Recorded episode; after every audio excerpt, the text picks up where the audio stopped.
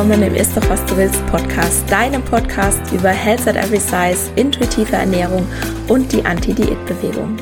Mein Name ist Dr. Anthony Post, ich bin Ernährungswissenschaftlerin, Keynote-Speakerin und arbeite in eigener Praxis für gewichtsneutrale Ernährungsberatung und Therapie.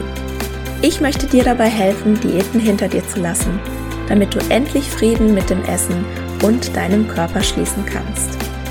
In diesem Podcast sage ich dir daher nicht, was, wann oder wie viel du essen darfst. Stattdessen geht es darum, wie du Vertrauen, Respekt und Wertschätzung für den eigenen Körper erschaffst und dadurch eine innere Motivation, dich liebevoll um dich selbst zu kümmern und wirklich gesunde Verhaltensweisen zu wählen. Und bevor wir gleich mit der Episode loslegen, noch der Disclaimer.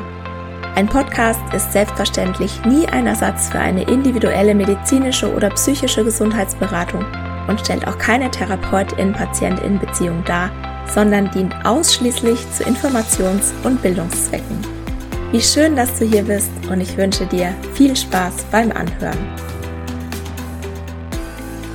Hallo und herzlich willkommen zur Episode 78. Heute geht es um intuitives Essen in der Schwangerschaft und dazu habe ich mir einen Gast eingeladen, meine Kollegin und Freundin Lena Steiger. Lena ist Sozialarbeiterin, systemische Familientherapeutin und zertifizierte Beraterin für intuitives Essen und vielleicht ahnst du es schon, sie ist in der 23. Woche schwanger. Wir sprechen heute über Gelüste, das Körperbild in und nach der Schwangerschaft und wie du es schaffst, dich frei zu machen von externen Regeln und Erwartungen, sodass du dich wirklich auf deinen Körper und deine Bedürfnisse konzentrieren kannst.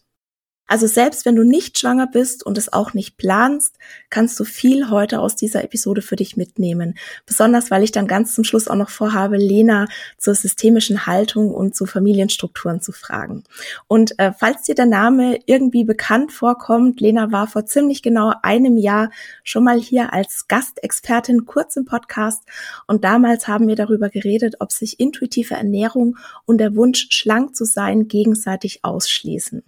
Und selbstverständlich verlinke ich dir die Episode in den Show Notes und ich freue mich heute sehr, etwas länger mit ihr zu sprechen.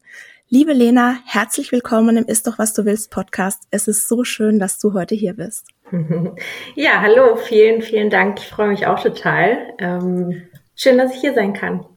Lena, ich habe gerade schon ein bisschen was zu dir gesagt, aber magst du dich vielleicht noch mal selbst vorstellen? Ja, sehr gerne. Genau. Also meine beruflichen ähm, Dinge hast du ja sozusagen schon abgeklappert, aber ich ähm, sage noch mal ganz kurz: Ich bin ja Sozialarbeiterin ähm, und genau habe schnell, relativ schnell gemerkt, ähm, dass es so richtig für mich eigentlich keinen Job gibt. Leider. Das Feld auf der sozialen Arbeit ist ja riesig. Ne? Also du kannst ja wirklich total viel machen, aber ähm, das, was ich machen wollte, gab es irgendwie nicht. Und deswegen habe ich angefangen, eben die, oder habe die auch zu Ende gemacht, die Weiterbildung zur systemischen Therapeutin und mir dann ähm, einen eigenen Schwerpunkt gesucht, nämlich ähm, Themen mit dem Essen, rund ums Essen, so problematisches Essverhalten sozusagen. Um mich da noch ein bisschen weiter zu fokussieren, habe ich die Fortbildung gemacht ähm, zur Beraterin für intuitives Essen Genau, und arbeite jetzt seit ungefähr zwei Jahren freiberuflich in dem Bereich und äh, mache hauptsächlich Einzelsettings, ein paar Gruppenangebote, aber im Großen und Ganzen arbeite ich online oder hier in Köln vor Ort in Einzelsettings. Ja. Du bist ja gerade schwanger und jetzt ist meine Frage, ja. wie fühlst du dich denn momentan in deinem Körper? Und vielleicht ähm, muss man dazu noch sagen, du bist schon etwas länger eine intuitive Esserin, oder? Ja, das ist eine gute Frage. Genau. Ich glaube, dieser Prozess, ähm, intuitiv zu essen oder eine intuitive Esserin zu werden, der hat schon vor einigen Jahren begonnen, das Jahr. Ähm, ich weiß aber gar nicht, ob ich mich als ähm, intuitive Esserin tatsächlich bezeichnen würde. Hm, ich glaube, ich würde mich als, als Lena bezeichnen. Ich bin manchmal ein bisschen vorsichtig bei dieser, ähm, bei dieser Spalte. So, ähm, und das sage ich jetzt deshalb aus dem Grund, weil ich auch merke, dass das so schnell unter Druck setzen kann, zu sagen, bist du das oder bist du das, bist du das nicht. Ne? Und ich glaube, für mich ist ganz wichtig zu sagen, ich, ähm, ja, ich glaube schon im Großen und Ganzen ja, ähm, aber auch nicht immer 100 Prozent und das ist auch total okay. Ich glaube, davon muss man sich eh frei machen, weil Voll. viele meinen dann, wenn du intuitiv isst, dann musst du auch perfekt intuitiv essen.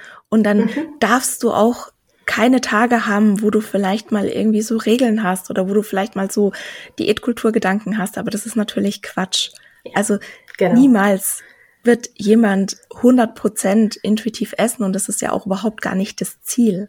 Ja. Aber ich würde, also ich würde mich als intuitive Esserin definieren, weil ich in der Regel die meiste Zeit auf meinen Körper höre mhm. und die Bedürfnisse meines Körpers honoriere. Und das klappt auch manche Tage besser und manche Tage klappt es auch mal irgendwie gar nicht.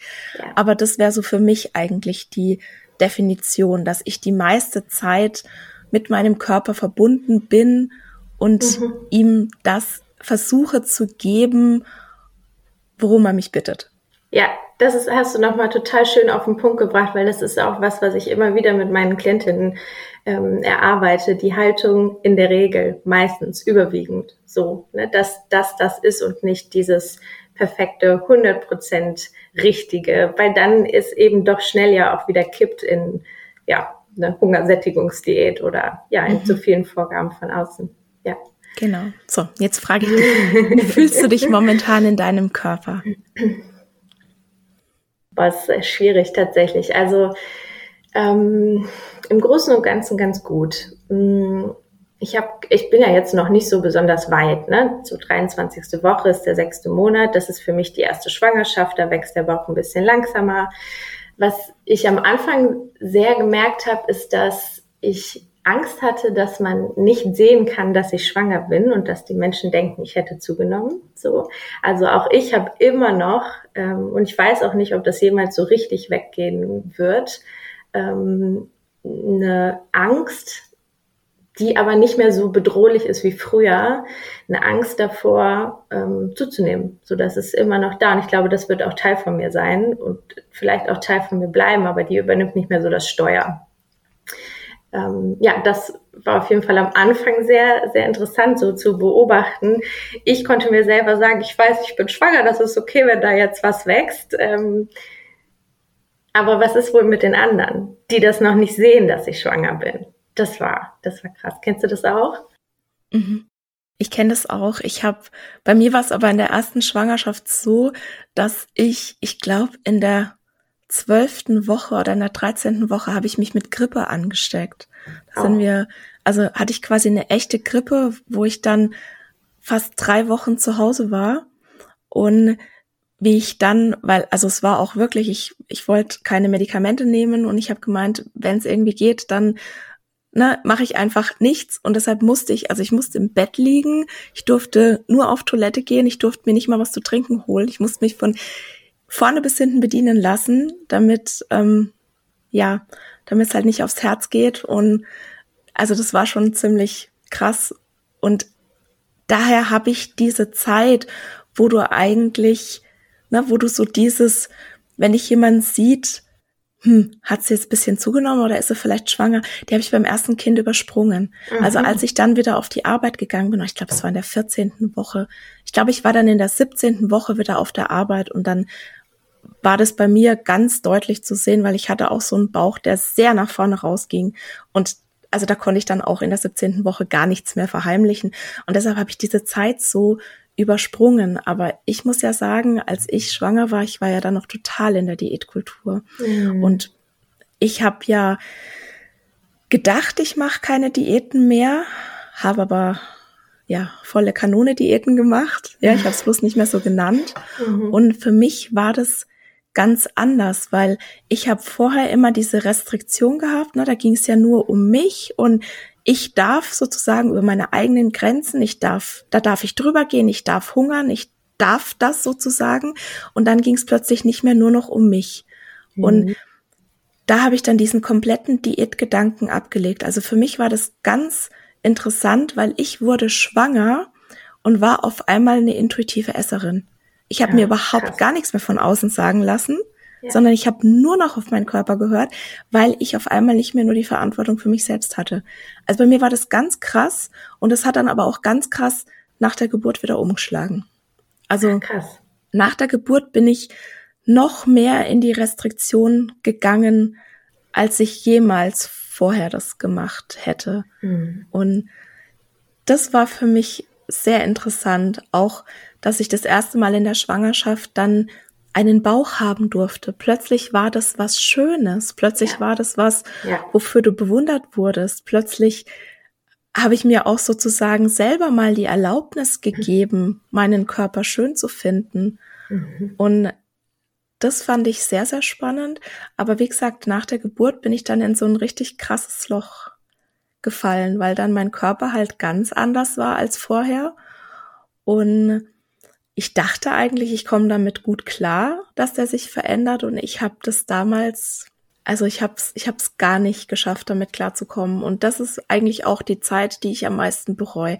Also das möchte ich zurückhaben von der Diätkultur, diese Stunden und, und, und Wochen und Monate nach der Geburt, wo ich mich gequält habe, um wieder ja, einen Körper zu bekommen, den ich irgendwie akzeptieren kann, anstatt diese Zeit mit meinem Kind zu verbringen. Mhm. Das will ich zurück. Also das ist tatsächlich ja. das, was ich am allermeisten bedauere. Das ist das, was mir so die Diätkultur am allermeisten genommen hat. Diese Stunden danach, wo ich mich unter Druck gesetzt habe, wo ich gedacht habe, ich muss irgendwelchen Erwartungen entsprechen und kann und darf nicht mich mit meinem Kind entspannen. Ja, man, man hört es nicht, aber ich äh, schische gerade auch so den Kopf, weil ich denke, ja. boah, das ist, das sollte so, sollte so nicht sein. Ja, das kann nee, ich. Das sollte so nicht sein. Ja. Als du gerade so erzählt hast, ist mir auch eingefallen, dass, ähm, oder dass mir ähm, am Anfang der Schwangerschaft, so in diesen ersten paar Wochen, ähm, sehr deutlich auch aufgefallen ist, dass ich in hohes Bedürfnis nach Süßkram habe.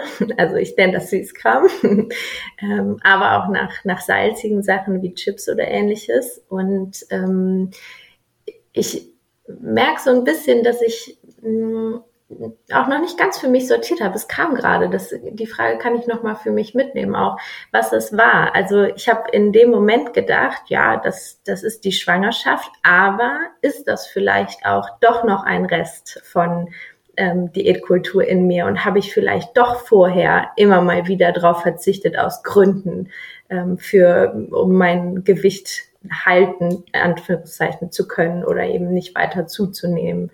Ähm, da habe ich gerade gedacht, dass, also das ist mir einfach aufgefallen, dass das sehr ähm, mehr war. Ich habe mir das erlaubt. Ne? Also ich habe da nicht gesagt, das darfst du jetzt nicht. Ich habe das zugelassen. Ich hatte auch Glück, weil ich nicht so viel mit der Übelkeit zu kämpfen hatte. Ähm, und ja, ich glaube, das muss ich für mich tatsächlich nochmal sortieren. Es ist interessant, dass das gerade aufkommt. Ich habe das ähm, letzt irgendwo gelesen. Ich weiß leider nicht mehr genau, wo. Da hat jemand auch gesagt, intuitiv Essen in der Schwangerschaft, das ist sozusagen intuitiv Essen 2.0. Also man hat sich vorher schon so ein bisschen sortiert und denkt eigentlich, man hat's jetzt raus. Mhm. Und dann ist aber doch noch mal alles anders. Und das kann eine große Angst machen. Also gerade am Anfang der Schwangerschaft hat man auf einmal so einen ganz anderen Hunger, wie so mhm. einen Urhunger. Ja. Und da kann man sich dann auch so ein bisschen außer Kontrolle fühlen. Mhm. Und das kann wirklich Angst machen und das kann natürlich auch schwierig sein, es zuzulassen, weil, ja, wie du halt sagst, dann kommen vielleicht die Ängste na, dass sich der Körper wieder verändert. Wenn jetzt gerade jemand schon auch länger intuitiv gegessen hat, kann ja sein, na, dass sich das Gewicht eingependelt hat, dass man seinen Setpoint erreicht hat, dass eigentlich alles so einen Status quo hat und plötzlich verändert sich wieder so viel. Und gerade wenn es die erste Schwangerschaft ist, mhm. man weiß ja auch gar nicht, was da so auf einen zukommt. Das ist in der zweiten irgendwie dann noch mal anders. Also in der zweiten hat mir schon in der elften Woche, glaube ich, keine Hose mehr gepasst. Da, da ja. nimmst du auch sehr, sehr schnell, also bei mir war das so, und ich habe das auch schon jetzt oft gehört, dass du schneller auch siehst, dass jemand schwanger ist. Bei mhm. mir war das mhm. definitiv auch so. Aber gerade in der ersten Schwangerschaft, das kann alle möglichen Ängste auslösen, wo man eigentlich schon denkt, man hat es überwunden. Und dann hat man ja auch das Problem, dass einem gerade in der Schwangerschaft auch sehr, sehr viel Diätkultur begegnet. Ja. Ja, Erzähl ja. doch mal, an welcher Stelle begegnet, begegnet dir denn gerade Diätkultur? Also ehrlich gesagt am allermeisten unter Frauen untereinander auch tatsächlich. Also dieser Vergleich, ähm, wie viel hast du zugenommen in der Schwangerschaft? Wann hast du das wieder abgenommen? Ich meine, da bin ich thematisch noch nicht. Ich bin ja noch im, im, im Wachstum oder das Baby ist im Wachstum.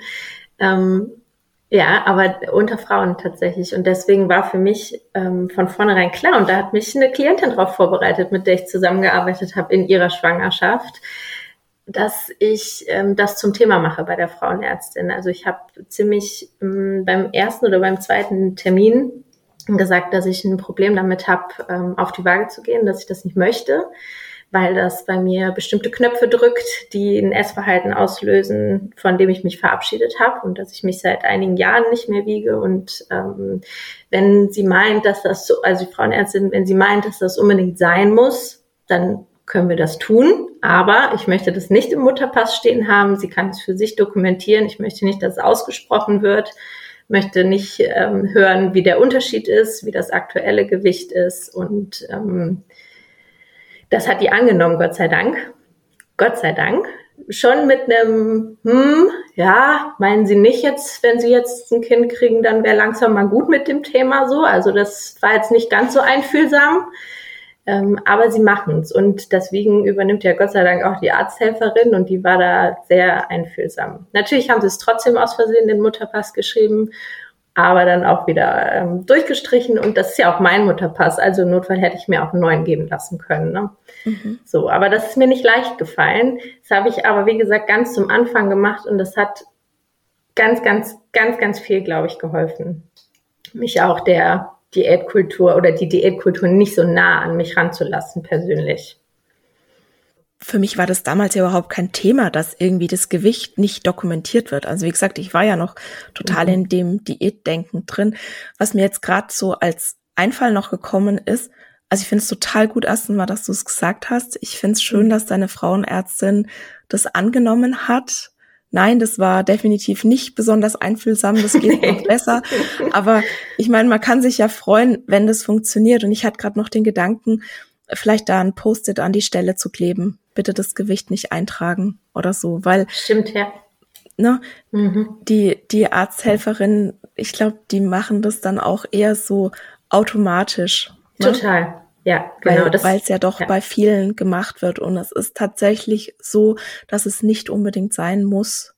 Also das bitte natürlich auch immer in der individuellen Situation dann mit dem Arzt, der Ärztin absprechen.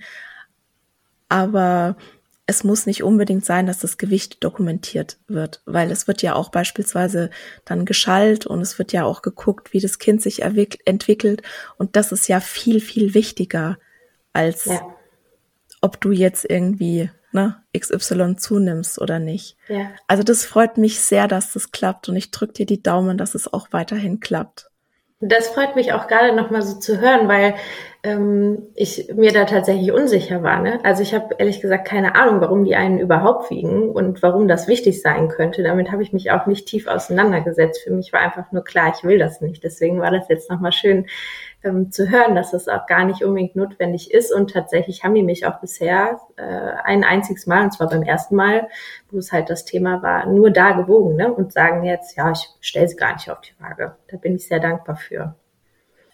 Also ich habe tatsächlich versucht, wenig zuzunehmen in der Schwangerschaft, was mir jetzt auch im Nachhinein ein bisschen leid tut. Mhm. Also ich habe schon wirklich versucht, auf meinen Körper zu hören und ich habe auch das alles gegessen, was ich wollte und was mein Körper mir gesagt hat. Ich habe aber schon auch sehr darauf geachtet, ne, in Anführungszeichen gesund zu essen, weil du wirst ja so verunsichert, ne, mhm. dass du ja. nicht so viel zunehmen darfst, also zu viel mhm. natürlich in Anführungszeichen. Und also ich habe da mal nachgeguckt, das hat keine richtige wissenschaftliche Grundlage, auch diese mhm. Einteilung, die es da gibt. Ja, also das beruht mehr auf Fettfeindlichkeit ja. als auf allem anderen. Und ich habe eine total spannende Studie gestern ganz zufällig noch gefunden. Die kann ich auch verlinken. Und zwar, ähm, ich guck, guck mal gerade rein. Da ging es darum, das war, die hieß Intuitive Eating and ähm, Gestational Weight Gain. ist von 2019 und da ging es darum, dass intuitive Esserinnen in der Schwangerschaft weniger zugenommen haben. Also je mehr die ne, bei diesem ähm, Score sozusagen, also je mehr Punkte mhm. die hatten in diesem Test, also wie, ne, es gibt ja so Tests quasi, wie sehr bist du mhm. intuitive Esserin und je höher die da gescored haben, umso weniger haben die zugenommen. Und für mich macht es auch total Sinn, weil ja ganz viele, die sehr restriktiv essen, dann auch, ich finde, das sieht man auch ganz oft so an Hollywood-Stars oder an äh, Mhm. Na, an berühmten Leuten, dass die dann sagen, oh, ich bin jetzt endlich schwanger und jetzt darf ich endlich all das nachholen, was ich mir die ganze Zeit verwehrt habe. Und als intuitive Esserin hast du das ja gar nicht. Da musst ja. du ja gar nicht sozusagen nachholen, sondern du darfst weiterhin auf deinen Körper hören. Und die haben als Conclusion auch, da, ob man das nicht, also mal bisschen mehr sozusagen noch thematisieren sollte, wie positiv intuitives Essen gerade auch in der Schwangerschaft ist. Also ich werde auf jeden Fall diese Studie verlinken in den Show Notes, weil ich fand die sehr, sehr interessant. Oh, wenn ich da runter scroll, da denke ich mir so, oh, das könnte auch interessant sein. Also ich gucke da noch mal, ich verlinke da ein cool. bisschen was. Ja. Wo begegnet dir noch Diätkultur? Wo begegnet mir noch Diätkultur? Ähm, ja, natürlich auch innerhalb ähm, so der Familie. Ne? Ähm, da sind die Grenzen dann doch irgendwie auch so ein bisschen die verschw ja, die, die, die verschwimmen, ne? Also, oder was heißt innerhalb nur der Familie ist eigentlich, stimmt eigentlich nicht. Innerhalb überhaupt meiner, Sozi meiner Sozialisation um mich herum. Also spannend finde ich ja auch wirklich immer, dass Menschen dann meinen, sie dürften auf einmal deinen, deinen Bauch anfassen, so. Und das kommentieren, ne? Und ich merke, wenn Leute mich sehen, die gucken mir nicht mehr ins Gesicht, die gucken mir auf den Bauch, ähm, wie, wie sehr der schon, schon gewachsen ist und kommentieren das. So, und diese ähm, Kommentare finde ich tatsächlich nicht immer schön. Also ich freue mich, dass mein Bauch wächst. Das finde ich großartig. Es ist ein einzigartiges Gefühl. Und gleichzeitig ist es aber trotzdem begleitet von ähm, einer Unsicherheit und vielleicht auch leichten Ängsten mit dem, was, was macht das mit mir und was kommt vor allem noch. Ne? Und ist das okay, dass ich jetzt schon nur noch Leggings trage oder nicht? So, also ja, Kleidung ist auch ein großes Thema.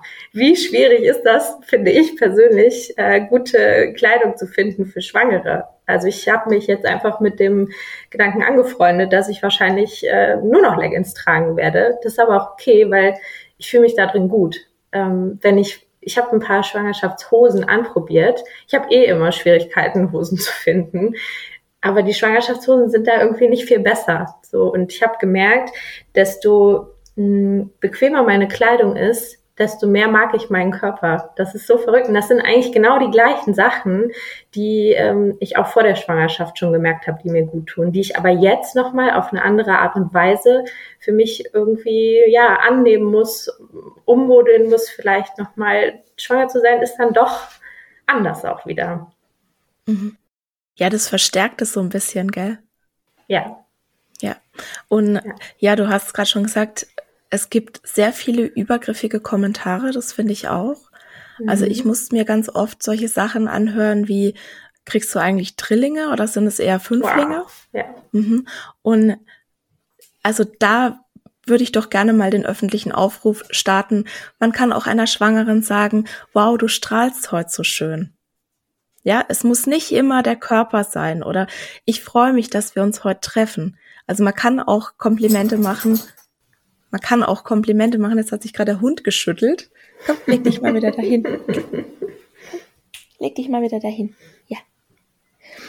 Genau, man kann auch jemandem Komplimente machen, ohne dass es immer gleich um, um den Körper geht. Und wie du das sagst, also, na, man ist schwanger und dann meinen, meinen alle, ja, jetzt bist du auf einmal sozusagen äh, freiwillig und jeder darf dich anfassen. Genau. Ich habe zurück angefasst, ne?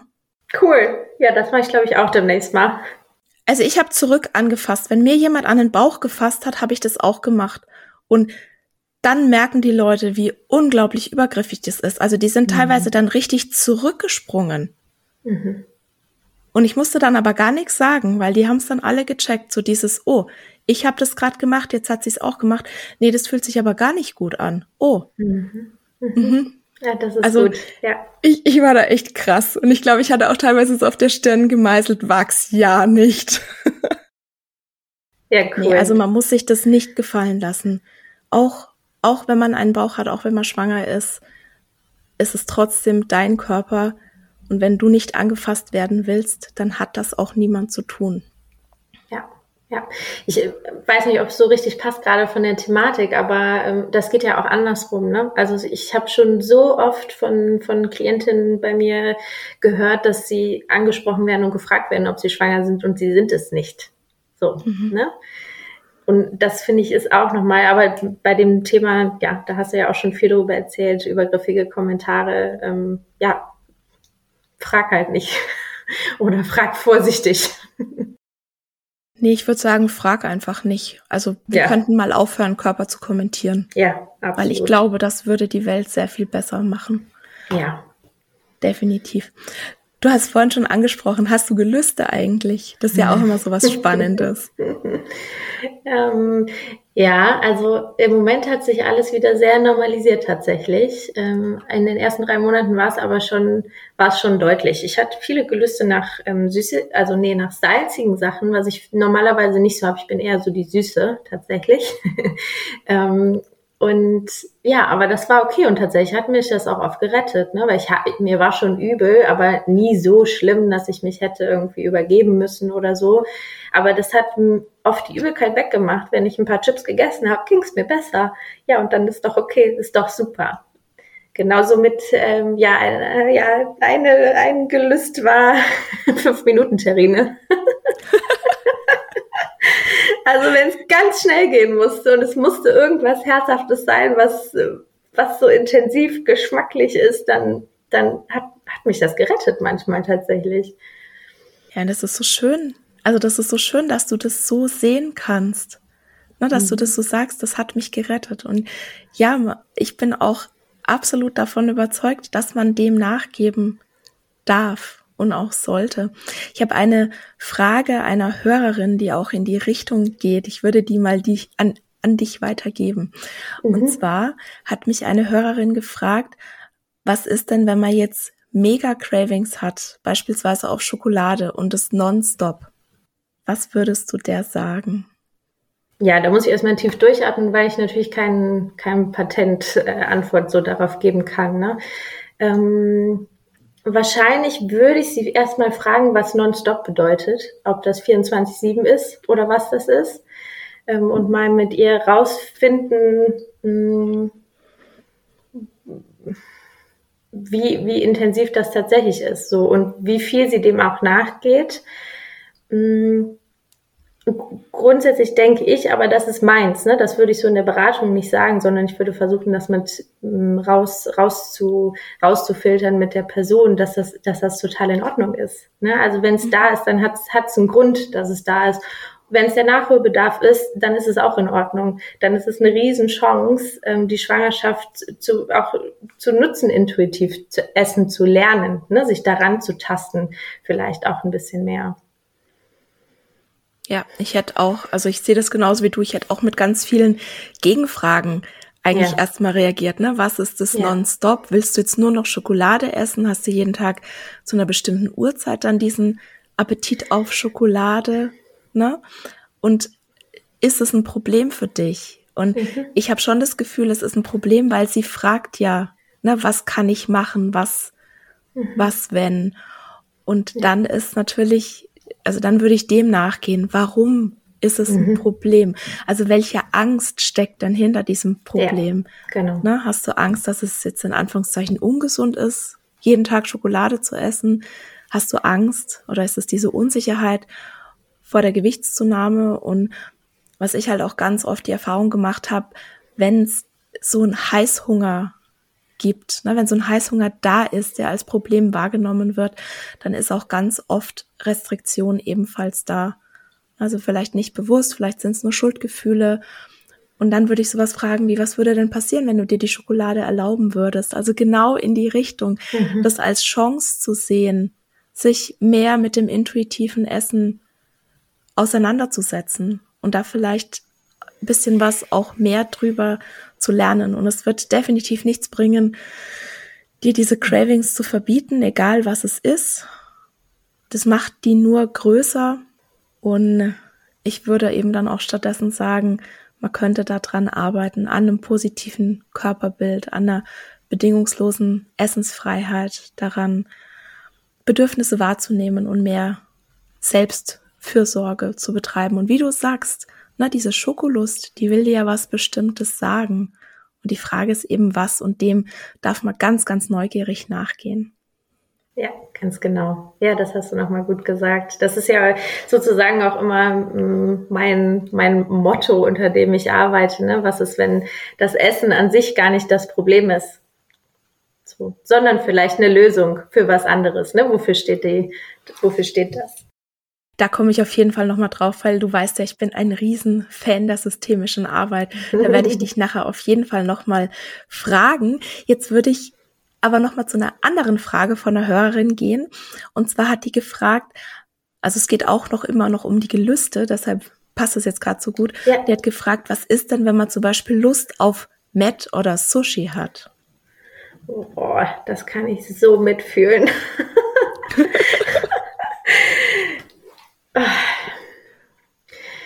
Weil, ja, und ich finde, ja, ich kann das total mitfühlen. Ich finde es auch selber richtig schwierig, ähm, weil also ich sag mal, sag mal so, ich sag kurz meine persönliche Erfahrung dazu.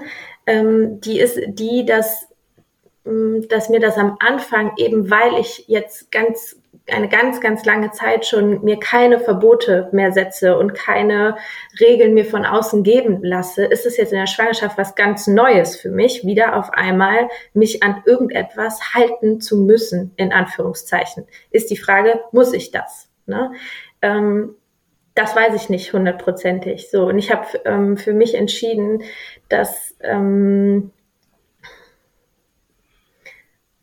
dass, dass das okay ist, wenn, wenn diese Lust da ist und wenn ich meine, ich brauche das jetzt, dann ist das auch okay. So. Ähm, also ich würde jetzt kein Sushi essen, das ich äh, mir im Supermarkt an der Theke geholt habe, was da schon seit drei Tagen steht vielleicht, aber äh, vielleicht ein frisches, selbstgemachtes, wer weiß. Ich sehe das ähnlich. Also aus ernährungswissenschaftlicher Sicht würde man natürlich aus Sicherheitsgründen in der Schwangerschaft davon abraten, weder rohen Fisch noch rohes Schweinehackfleisch zu verzehren und dann einfach mal zu schauen, gibt's da vielleicht eine Alternative. Und mhm. oh, mir fällt gerade eine Story ein. Wir waren drei Mädels, wie ich noch im Verlag gearbeitet habe. Wir waren drei Mädels im Büro und wir waren alle drei gleichzeitig schwanger. Und es war so witzig, weil am Anfang willst es ja noch nicht sagen. Und wir hatten schon Wochen und Monate lang drüber geredet, dass wir mal zusammen Sushi essen und dass ich uns Sushi mache. Und dann war ich aber schwanger. Und meine eine Kollegin war auch schwanger, weil wir waren noch ganz am Anfang, wir wollten es nicht sagen. Die dritte Kollegin war noch nicht schwanger. Und dann habe ich zu Hause auch das einfach ganz, ähm, ganz arg getrennt. Ich habe vegetarisches Sushi dann gemacht, also ohne rohen Fisch. Und ich glaube, ich habe diese, ähm, ich weiß gerade nicht, wie das heißt, diese Garnelen, die ja auch dann gekocht sind. Die sind in den California Rolls meistens drin. Die habe ich dann gekauft und dann habe ich ähm, das gemacht. Also habe erst das Vegetarische gemacht und dann das mit dem mit dem rohen Fisch und ich habe dann nur das Vegetarische gegessen und das hat überhaupt niemand gemerkt. Und meine Freundin, die hat es sozusagen, ja, die hatte Magen-Darm in Anführungszeichen. Nachdem die dann aber irgendwie drei Schokomuffins gegessen hat, habe ich mir dann so gedacht, so, hm, hm, interesting, ne? Also ich würde es tatsächlich nicht empfehlen, rohen Fisch zu essen, wobei jetzt mein Frauenarzt auch mal gemeint hat, also selbst mit dem Rohmilchkäse, wenn man jetzt nicht gerade mhm. auf eine Alm in Portugal hochläuft und da einen Rohmilchkäse isst, ist es sehr unwahrscheinlich. Das muss aber natürlich auch jeder für sich selbst entscheiden. Ich würde es nicht empfehlen, also aus ernährungswissenschaftlicher Sicht rohen Fisch zu essen. Aber ich glaube, gerade beim Sushi gibt es da sehr, sehr viele gute Alternativen. Und beim Schweinemett, da würde ich mich halt fragen, was mag man denn daran? Ist es der Geschmack? Ist es die Textur? Ist es das Würzige? Gibt es da vielleicht eine Alternative? Oder ist es einfach nur das, dass ich es jetzt nicht darf? Ne? Das kann auch sein. So. Ja. Und ich glaube, das ist bei, das ist bei mir das und was ich wahrscheinlich auch versuchen würde, ähm, in, in einem Beratungskontext so rauszufinden. Ne? Wie kann ich, wie kann ich denn diese Begrenzung, die jetzt von außen auf mich kommt, und das ist ja nicht nur, ist kein Met und ist kein Sushi, sondern da sind ja tausend Ernährungstipps, die als Schwangere auf dich ähm, einprasseln. Ne? Wie, wie kann ich damit einen Umgang finden wie, und vor allem einen selbstbestimmten Umgang finden, der auf Vertrauen zu mir und zu meinem Körper zu, ähm, aufbaut? Ja, ich glaube, das ist eine sehr, sehr gute Idee. Und weil, weil der Kopf spielt da ganz, ganz arg mit. Und ne, wenn du das eigentlich nur willst, weil du es nicht haben kannst, haben kannst, dann gibt's auch eigentlich keine Alternative. Und was dann aber vielleicht so ein Trost ist, ne, sich selbst zu sagen, das ist ja jetzt zeitlich sehr, sehr begrenzt, dass ich mhm. drauf verzichte. Und für den Kopf ist es ein großer Unterschied, ob du sagst, ich darf das jetzt nicht essen, ja, das mhm. ist jetzt verboten, oder ob du dir sagst, ich entscheide mich dafür, es heute nicht zu essen. Mhm. Ne? Ja. Und da kann man, glaube ich, schon echt viel machen. So, ich guck gerade mal, wir haben noch ein. Ja, ja, du wolltest noch was sagen. Sag. Äh, ja, eigentlich dachte ich nur gerade noch, ja, und es muss ja auch keine ganz oder gar nicht ähm, Sache sein, ne? sondern wie du gerade gesagt hast, man kann das auch jeden Tag für sich neu entscheiden, wenn einem das so den Druck rausnimmt. Und ich habe ähm, eine schwangere Freundin, die, die hatte ein großes Problem mit Matt, also für die war das sehr schwierig, darauf zu verzichten. Und ähm, die hat dann einfach ausgemacht mit ihrem Mann, dass nach der Geburt sozusagen er mit einem Mettbrötchen ins Krankenhaus kommt. Ob das jetzt gut ist, weiß ich nicht. Wie gesagt, ich bin ja keine Ernährungswissenschaftlerin, ähm, aber äh, ja, für, für die war das hilfreich in dem Moment. Also ich wüsste jetzt auch nicht, was da dagegen sprechen sollte, den, den Mann loszuschicken, dass er da oder den, den die Partnerin loszuschicken, um dann da was zu holen. Also ich habe tatsächlich auch in den ersten Wochen, als meine Kinder auf der Welt waren, dann bei vielen Dingen auch nachgeholt, unter anderem Sushi. Also ins Krankenhaus habe ich es ja. mir nicht bestellt, aber ja, gerade ja. so nicht, sagen wir mal so. Ja. Ich habe noch eine dritte Frage an dich, auch von einer Hörerin, wenn man die gerade so so ein bisschen abarbeiten, sage ich ja. mal. Und zwar, ähm, da geht's auch wieder ums intuitive Essen und äh, die Hörerin, die plagt die Übelkeit. Du hast ja gerade gesagt, du hattest es nicht so arg. Mhm. Äh, mir war schon sehr übel, ich habe mich nicht übergeben und es war bei mir zeitlich sehr begrenzt. Es war irgendwie so siebte bis elfte Woche und dann war es schlagartig weg. Und die Hörerin scheint aber da so ein bisschen mehr mit ähm, zu kämpfen mhm. und die schreibt, intuitiv essen versus Übelkeit. Also ich kann dann nicht intuitiv essen, was ich möchte. Also die Übelkeit hält sie davon ab, ob das denn okay ist. Also mein erster Impuls ist äh, klar, also keiner muss intuitiv essen. So und dann ist das aber auch tatsächlich, glaube ich, was, was ich an die Hebamme weitergeben würde. Also was kann man bei bei Übelkeit machen? So grundsätzlich, wenn du nicht essen kannst, weil dir schlecht wird oder alles wieder sofort rauskommt, ja, dann dann dann ist das so. Was kann man dagegen machen? Genau, ich, ich denke, das geht auch sehr auf das, was wir vorhin besprochen haben, dass du ähm, ne, intuitiv essen bedeutet ja in erster Linie gut für dich selbst zu sorgen. Und dann ja. kann intuitiv Essen auch sein, nicht zu essen. Und mhm. das kann auch sein, irgendwas zu essen, wovon du weißt, das tut dir jetzt vielleicht gut. Auch wenn du das vielleicht sonst nicht essen würdest. Und es geht ja wirklich hauptsächlich mhm. um die Selbstfürsorge, was das intuitive Essen ausmacht. Also ich würde auch sagen, es ist völlig okay. Bei mir hat einfach nichts gegen die Übelkeit geholfen. Also ich habe bisschen Ingwertee getrunken, damit ich irgendwie zumindest irgendwas mache. Ja, ich habe alles Mögliche probiert. Ich musste das einfach aussetzen und dann wirklich von mhm. einem Tag auf den anderen, ich bin früh aufgewacht, zack, was weg. Es gibt natürlich aber auch Schwangere, die damit die ganze Schwangerschaft kämpfen. Mit der Übelkeit immer mal wieder oder ne, die sich sehr, sehr stark übergeben müssen. Da würde ich auch immer einfach, ne, einfach, ja, einfach ist es nicht. Da würde ich aber auch immer raten, so gut wie möglich für sich selbst zu sorgen und auch diesen Perfektionsanspruch dann nicht zu haben. Ja. Ich möchte eine Geschichte mit dir teilen. oh ja, ich freue mich drauf. Ja.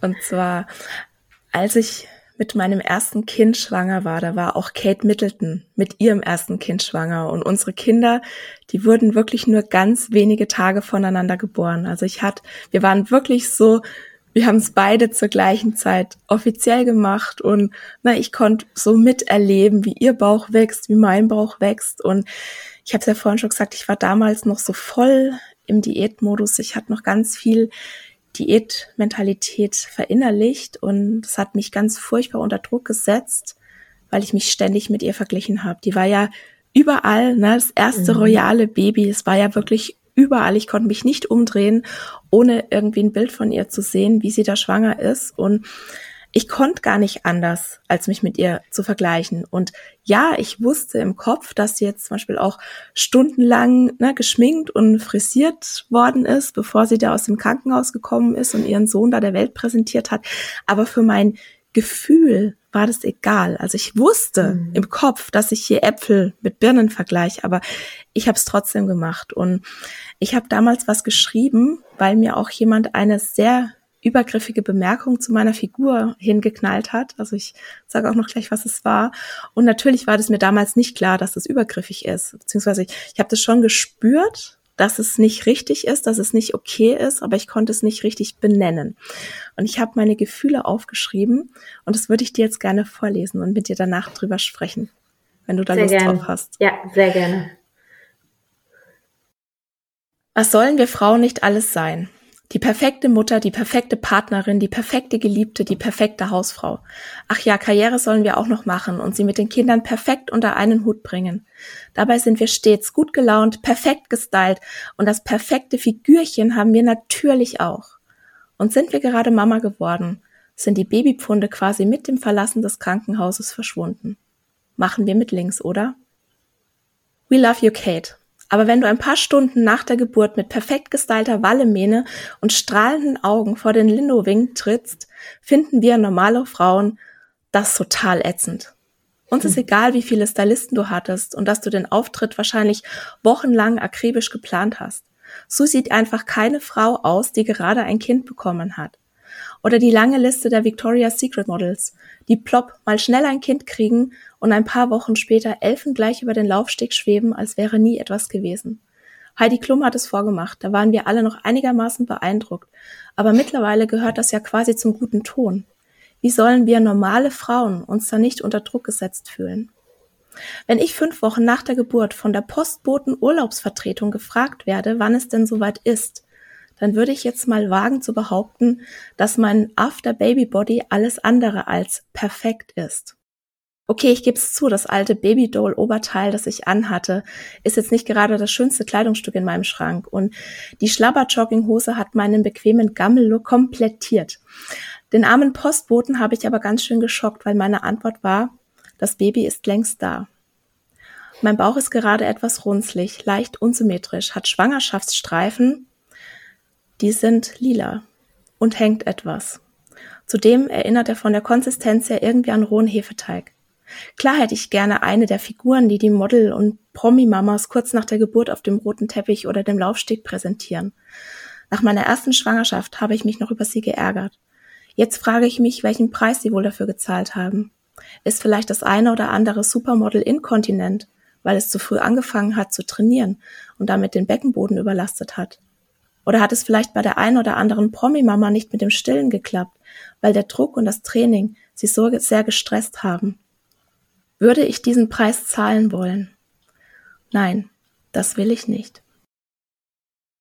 Es ist jetzt über fünf Jahre her, dass ich das geschrieben habe. Und wie gesagt, ich war damals noch voll in der Diätmentalität. Und ich sage ja sowas wie, mein After-Baby-Body ist nicht perfekt oder ich hätte gerne eine dieser Figuren.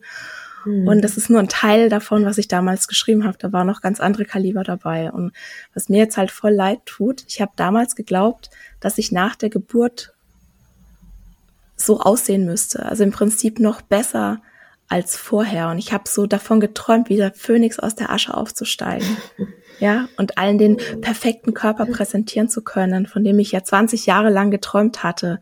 Und für mich hört es sich auch so ein bisschen an, was ich da geschrieben habe, als müsste ich mich erstmal überzeugen, dass ich nicht mehr perfekt aussehen muss und dass es normal ist, dass mein Bauch und mein Körper anders aussieht als vorher. Und ich habe ein ganz seltsames Gefühl, wenn ich das vorlese. Und jetzt ist meine Frage, wie ging es dir denn dabei?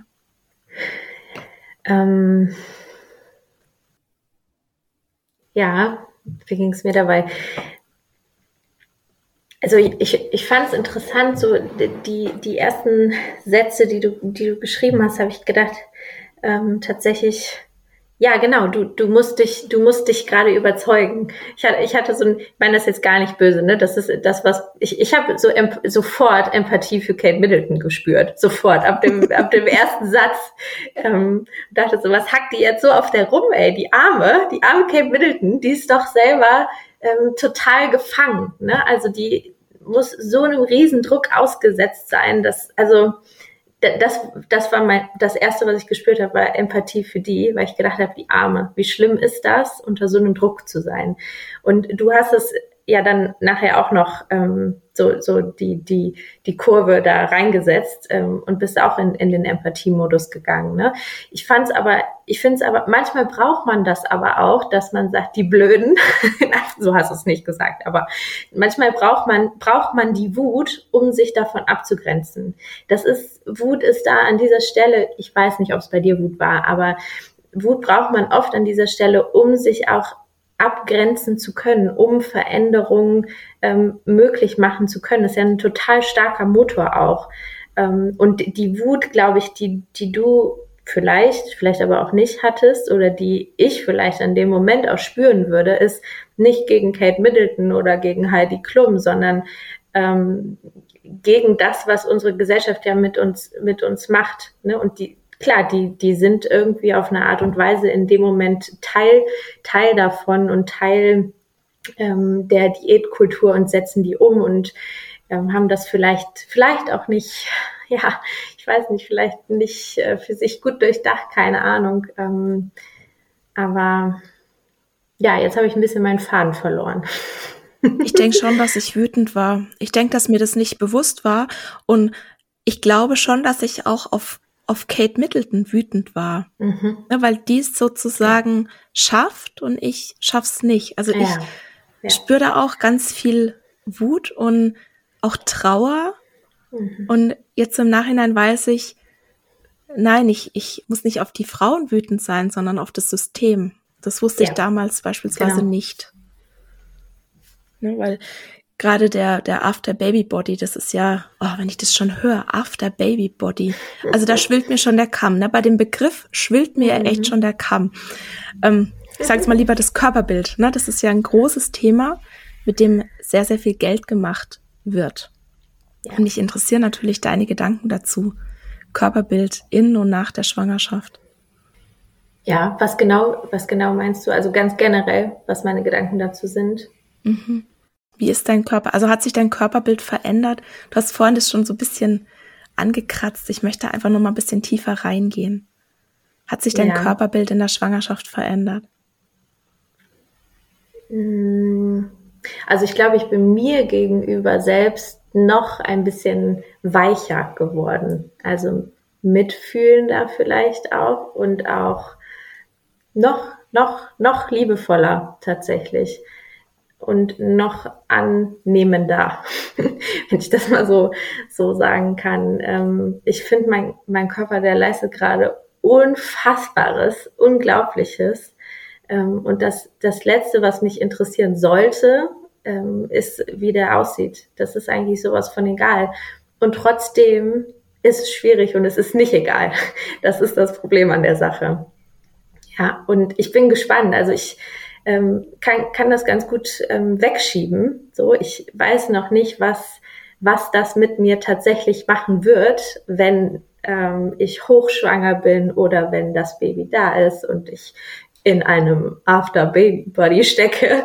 Ähm, ähm, da, da bin ich echt gespannt und ich habe auch ein bisschen Angst davor. Ähm, aber letztendlich, also ich glaube, Angst ist ja mehr so die eine Abwesenheit auch von von Vertrauen, so ja von Vertrauen und mh, mm, Unsicherheit ganz genauso. Und ich, gleich, ich finde gleichzeitig hat es aber auch ganz viel Offenheit. Und ich hoffe, ich hoffe wirklich für mich, dass ich das beibehalten kann, diese, diese Offenheit, dass das, was kommt, schon irgendwie gut wird. So, und dass ich mich eben nicht einladen lasse, wieder in alte Muster einzusteigen und jetzt doll abzunehmen. Gerade ist es noch relativ weit weg für mich tatsächlich. Ich kann das noch ganz gut, ganz gut aushalten, weil das kommt ja alles erst noch. Ähm, ja, ich bin gespannt. Vielleicht müssen wir uns dann nochmal unterhalten.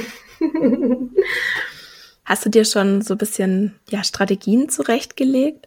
Weil ich, beim, also bei mir war das so, in der Schwangerschaft war es sehr viel einfacher, ne, weil da, mhm. da da habe ich das auch mehr sehen können, was mein Körper gerade leistet, was es für ein Wunder ist, dass in dir Leben heranwächst. Also, dass du ja sozusagen, ja, assistierst, Leben zu erschaffen. Da konnte ich dieses Wunder viel besser sehen, als meine Kinder noch bei mir im Bauch waren. Und na, als ich sie dann bekommen hatte und dann sozusagen diese leere Hülle noch da war, die ja diese ganzen Spuren mhm. hatte von der Schwangerschaft, war es für mich sehr schwierig, das anzunehmen. Also diese Veränderung, diese krasse Veränderung auch anzunehmen.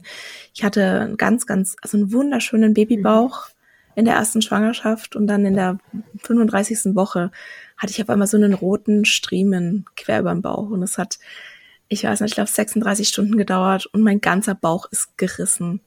Und ich kann, also ich hatte dann halt Schwangerschaftsstreifen, ne, die, die gehen dann auch wieder weg, die verblassen, man sieht die immer noch, aber die sehen richtig krass aus. Die sind lila am Anfang. Und es sieht dann mhm. richtig krass aus. Und ich werde es nie vergessen, wie ich wirklich weinend, also ich war mir dieses Wunders, ja, voll bewusst und ich stand trotzdem weinend vorm Spiegel und habe meinem Bauch nachgetrauert, der ja. mal so schön war. Und das finde ich so traurig. Ich finde es so, so traurig. Und ich hätte mir gewünscht, dass ich dann Strategien gehabt hätte, wie ich damit umgehen kann. Fällt dir dazu irgendwas ein? Ja, also gerade dazu, ähm, das ist ja immer das Schwierige, aber genau das braucht es ja auch. Es ist doch völlig okay, wenn du dann da stehst und weinst. So, das, die Frage ist, wie kannst du dir vielleicht auch dann danach wieder ein bisschen Trost geben? Ich glaube, das erste ist, das überhaupt zuzulassen, ne? weil wenn ich dir jetzt eine Strategie präsentiere, wie du da schnell wieder rauskommst aus dem Gefühl, dann, ähm, dann kommt das wieder, immer und immer wieder. Das klopft immer wieder an der Tür und ähm, will eben doch gesehen werden von dir und will sich mal zu dir setzen und mit dir eine Tasse Tee trinken, sage ich immer. ähm, das, das, das, bra das braucht das, ne? Und das ist gut, das ist gut, wenn es da ist und wenn du traurig bist. Und vielleicht geht es dann eher darum, Strategien zu finden, wie mh, hm, wie kannst du dich trösten in dem Moment? Was, was hilft dir? Ob das jetzt vielleicht ähm, die Umarmung von deinem Mann ist, ähm, ob das ein heißes Bad ist, ähm, das, ne, das kommt ganz, ganz, ganz drauf an. Hm. Ja, und ansonsten bei, bei Strategien, ich glaube, da, da muss man so generell für sich selber ein bisschen gucken. Ich kann, kann gerne sagen, so, ich merke, dass meine ähm, Strategien, die mir wirklich helfen, sind gar nicht so viele. Ähm, das ist tatsächlich Bewegung, aber nicht in so einem exzessiven Maß, sondern in einem Maß für mich, dass ich merke, das verändert was in meiner Psyche. Und wenn ich das zwei Wochen dann nicht mehr gemacht habe, dann, zwei Wochen ist auch egal wie lange, aber dann ähm, merke ich, ich werde, hm, wie soll ich das beschreiben? Ich werde, werde trauriger, generell unsicherer mit mir. Also Bewegung hilft mir total, mich, mich gut zu fühlen. Ähm, mir hilft Musik auch viel. Und zwar die mit den guten Texten. die ganz, ganz bewusst ausgewählten. Ich habe so eine, so eine Playlist auf Spotify mit ähm, Musik, die, die mir gut tut, mit Selbstsorge, Selbstfürsorge, ähm, Musik. Ähm, mir hilft Kleidung und zwar die richtige Kleidung zu tragen. Ähm, mh, mm, Gespräche, also zu reden, über all das zu reden und sich jemanden zu suchen, wo ich weiß, ähm, der hört mir zu. Also ich brauche, ich für mich brauche gar nicht unbedingt dann dass mir noch jemand tausend Fragen stellt oder Tipps gibt, sondern ich brauche einfach dieses, da ist jemand und der hört das und der kann das aushalten. So, ja krass. Und da merke ich nämlich jetzt gerade schon wieder, dass das berührt mich total, dieses nicht alleine sein damit. Jemanden haben, der das mit aushält. Ja. Genau. Vielleicht fällt mir gleich noch eine Strategie ein. Aber jetzt bin ich erstmal kurz raus wegen der Berührung. also wenn du jemanden brauchst, ich halte das aus. Wenn du, dann jemanden zum Reden brauchst. Danke. Ich kann auch gut zuhören. Und ich äh, halte mich auch sehr mit Tipps zurück, weil ich bin ja, wie gesagt, auch ein Fan der systemischen Haltung. Mhm. Na, wo du ja keine klassischen Ratschläge in dem Sinn gibst. Ich habe, wie du jetzt erzählt hast, ich glaube, ja, mir würde das, mir hätte das geholfen und ich hätte mich gefreut, wenn ich das gewusst hätte. Wenn ich unsicher mit meinem Körper bin, egal in welcher Situation, hilft es mir, irgendwas zu tun, was mich mit meinem Körper verbindet. Ja. Weil das ist für mich problematisch, wenn ich es sozusagen schaffe, mich von meinem Körper zu distanzieren. Das mhm. ist was, was mir gar nicht gut tut. Und egal, was mich verbindet. Also Bewegung hilft mir auch ganz arg. Und was mir beispielsweise auch sehr hilft, ist mir dann Fotos anzuschauen von Frauen, die so aussehen wie ich. Mhm. Und die dann beispielsweise auch ihre Schwangerschaftsstreifen feiern und die vielleicht mit Glitzer anmalen. Na, das hört sich immer so, wo ich mir denke, so, äh, was soll denn das groß machen? Aber mit mir macht das ganz viel normale Körper zu sehen, mich mit normalen Körpern zu umgeben und mir einfach bewusst zu machen, so wie ich aussehe, das ist die Regel, das ist das, was zu erwarten ist, das ist das, was in Anführungszeichen normal ist. Also ich spreche immer sehr ungern von normal, aber ne, das ist das, wie es den meisten geht und dass eben mhm. Kate Middleton die absolute Ausnahme ist. Mhm. Und wie du das gesagt hast, diesen Druck, den sie hat, den möchte ich eigentlich auch nicht haben. Ja. Ja. Ja, zu den Strategien ist mir gerade noch eingefallen, weil du das ähm, gesagt hast. Ich glaube, was, was auch hilfreich sein kann, ist, die eigenen Trigger zu kennen. So, mein Trigger ist zum Beispiel, also der aller, allergrößte, mächtigste Trigger ist diese schreckliche Waage. Und ich weiß, wenn ich die hätte, ich, ich würde hier ganz, ganz, ganz anders sitzen. Und da kann ich mir zehnmal, hundertmal schwören, ich gehe nicht drauf, steht im Badezimmer, gehe ich drauf. So. Deswegen gibt es die bei mir nicht. Oder Fotos können andersrum auch ein Trigger sein. Ne? Also ich kann auch gut, wenn ich ähm, nicht gut drauf bin, in meinen 2015er, 2010er Fotoalbum gucken und denken, boah, was sah ich da gut aus und guck, wie ich jetzt aussehe und kann mich selber richtig fertig machen. So, das kann ich auch. So, und ich glaube, es ist wichtig, die, diese Knöpfe, die da, ähm, die da sind und die gedrückt werden können, die auch zu kennen. Und vielleicht braucht man dann manchmal auch ein bisschen Unterstützung, die rauszufinden, was ist das überhaupt und das ist auch, auch okay. Ja, und die dann auch wirklich zu vermeiden. Und das ist ja. auch völlig okay, die zu vermeiden, weil ja. ich habe das auch ganz oft so diese Rückmeldung, ja, das macht mich total schwach, ne, wenn mhm. ich wenn ich jetzt zugebe, ich kann das nicht. Nee, das ist ja auch wieder Selbstfürsorge. Ja, da kann ich vielleicht noch eine Sache zu sagen, weil für mich ist doch auch ein Trigger, den Schrank voller Süßigkeiten zu haben oder voller Chips, also voll, voller solcher Snacks für zwischendurch sozusagen. Das ist für mich ein Trigger. Und das hat aber lange gedauert, bis ich mir ähm, das erlaubt habe, weil als intuitive Esserin müsste ich das ja eigentlich können, dass die da liegen und dass die mich nicht interessieren. Das ist aber nicht so. Wenn die Sachen da sind, dann mm, dann falle ich leichter in alte Automatismen wieder zurück, zwischendurch mir noch was zu holen ähm, und das nicht mehr zu genießen und das als Stressabbau zwischen den Beratungen mal eben zu machen oder sowas. Ne? Und ich habe das eine Zeit lang jetzt nämlich in der Schwangerschaft wieder gehabt und ich habe gemerkt, wenn ich wirklich mich frage, ähm, worauf habe ich jetzt Lust und möchte ich das, das haben, dann, dann kaufe ich das und das ist auch in Ordnung. So, aber wenn ich den Schrank voll habe, das, das lädt mich ein. Ich, also ich, für, für mich funktioniert das nicht. Und ich glaube, ich gebe das jetzt nochmal rein, einfach mit dem auch, was wir ganz am Anfang gesagt haben. Ähm, intuitiv Essen ist so individuell und persönlich. Und ähm, ja, da gibt's keinen 100% perfekt. Hm. Mich zum Beispiel stört es überhaupt nicht.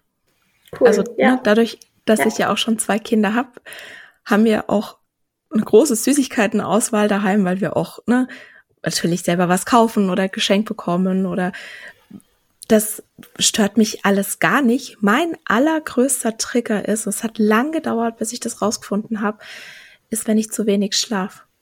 Ja. Mhm. Und bei mir ist es ganz krass. Ich kann mich da in so eine ganz tolle, also tolle in Anführungszeichen, Abwärtsspirale begeben, weil ich habe immer noch den Glaubenssatz, ich muss was leisten, um wertvoll mhm. zu sein. Mhm. Und wenn es mir dann irgendwie nicht so gut geht, dann komme ich da wirklich in so einen Kreislauf rein, in so eine Negativspirale, dass ich das Gefühl habe, ich muss den ganzen Tag leisten, leisten, leisten. Mhm. Ich nehme mir dann keine Pausen. Ja, ich bin dann auf 100 Prozent den ganzen Tag oder 120 Prozent. Ich gönne mir keine Pausen. Ich gönne mhm. mir keine Entspannung. Ich habe die ganze Zeit nur Input, Leistung, Input, Leistung. Und dann habe ich abends ganz krass das Bedürfnis nach Entspannung und nach Ruhe. Und das kann ich, wenn ich aber den ganzen Tag so aufgeladen bin, nur ausleben, wenn alle im Bett sind, wenn absolute Stille ist. Also der Hund darf da sein, aber sonst niemand. Und dann kann es sein, dass ich wirklich eins, zwei Stunden in dieser Stille irgendwie vor mich hinkram oder ganz oft räume ich dann irgendwie noch was auf oder ich lese dann was oder ich gucke dann irgendwie was auf dem Tablet oder ich dattel so wenig rum. Und das führt dann dazu, dass ich zu spät ins Bett gehe. Ja, weil ich muss mhm. ja sozusagen warten, bis alle im Bett sind. Dann gehe ich mhm. zu spät ins Bett. Dann schlafe ich zu wenig, weil früh klingelt der Wecker. Und dann ist der nächste Tag noch schlimmer. Und dann habe ich mhm. wieder zu wenig geschlafen. Und dann, also ich, das ist für mich, das hat lange gedauert, bis ich das verstanden habe. Mhm. Und ich bin auch gerade im Moment wieder in so einer Spirale drin, wo es mich sehr, sehr viel Kraft kostet, da wieder rauszukommen. Was ich jetzt heute früh gemacht habe, ich habe mir wirklich Zeit fürs Frühstück genommen. Lange Zeit. Schön. Mein Mann guckt so, so was hast denn du dir da gemacht? Und ich so, ja, ich muss das hier gerade mal ein bisschen zelebrieren.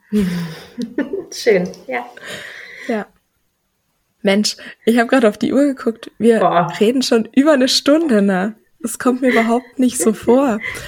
Ich habe noch natürlich eine Frage an dich zur, ähm, ja, zu deinen, hm, was ist dein letztes Wort? Zu deinen Angeboten?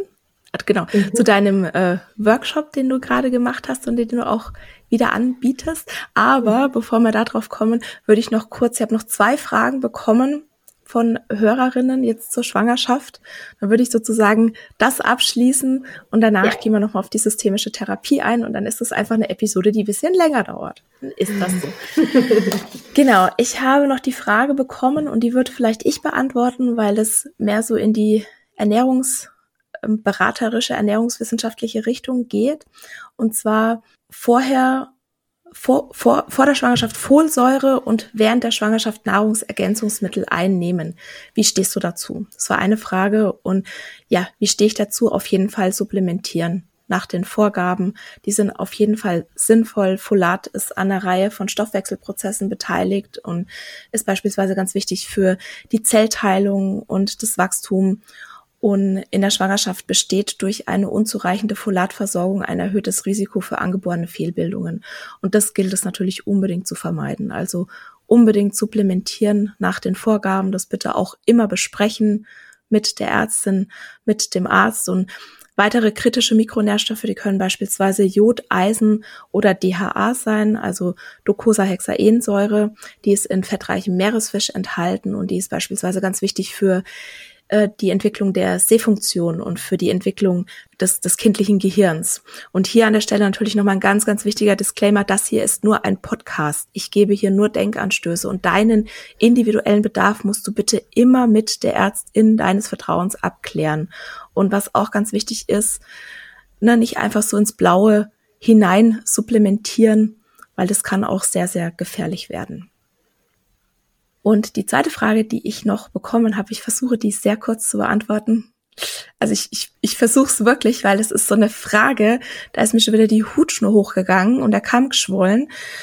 Da hat eine Hörerin Schwangerschaftsdiabetes, zu viel Fruchtwasser, hat deshalb den Rat bekommen, abzunehmen. Und die fragt mich natürlich, was soll sie jetzt tun? Und ihr könnt ja Lena gerade nicht sehen. Der sind gerade fast die Augen rausgefallen, vor Augen rollen. Genau. Na, also das ist leider so typisch und es ärgert mich maßlos, wie oft ich das höre, dass jemand diesen Rat bekommt oder bekommen hat. Und ich sage das jetzt mal ganz frei heraus. Das ist echt ein beschissener Rat auf sehr, sehr vielen Ebenen. Oder Lena? Sie ja. nickt. Ja, würde ich jetzt mal so unterschreiben. genau. Also erstes war, und das würde ich jetzt vorausschieben, falls du einen Schwangerschaftsdiabetes entwickelt hast, ist das nicht deine Schuld. Unter dem Einfluss der, Sto der Schwangerschaftshormone, da verändert sich der Stoffwechsel und dadurch nehmen die Körperzellen den im Blut gelösten Zucker, also die Glucose aus der Nahrung langsamer auf und dadurch steigt der Blutzuckerspiegel und werden dann anhaltend bestimmte Werte überschritten, dann spricht man von einem Schwangerschaftsdiabetes. Und ja, es gibt bestimmte Risikofaktoren, also erhöhte Blutzuckerwerte, die sind beispielsweise häufiger bei Frauen, die nahe Verwandte mit Diabetes hatten, die schon mal einen Schwangerschaftsdiabetes in einer vorherigen Schwangerschaft hatten, die schon älter sind und die ein sehr hohes Körpergewicht haben. Das bedeutet aber nicht, dass das Körpergewicht den Schwangerschaftsdiabetes verursacht hat, weil grundsätzlich können sich bei jeder Schwangeren, egal welches Gewicht sie hat, die Blutzuckerwerte erhöhen. Na, egal welches Gewicht sie hat, die Blutzuckerwerte erhöhen, einfach weil sich ihr Stoffwechsel verändert. Und jedes siebte bis zehnte Schwangere entwickelt einen Schwangerschaftsdiabetes. Und entgegen der landläufigen Meinung verursacht der Verzehr von in Anführungszeichen zu viel Zucker oder Kohlenhydraten keinen Schwangerschaftsdiabetes oder irgendeine Form von Diabetes. Also ja, ich steigere mich gerade schon wieder rein, gell? Aber das muss jetzt auch mal sein. Und tatsächlich haben nämlich Studien ergeben, dass es einen gewissen Zusammenhang zwischen der Ernährung und der Entwicklung eines Schwangerschaftsdiabetes geben kann. Aber es gibt eben noch unheimlich viele andere Faktoren, die damit reinspielen.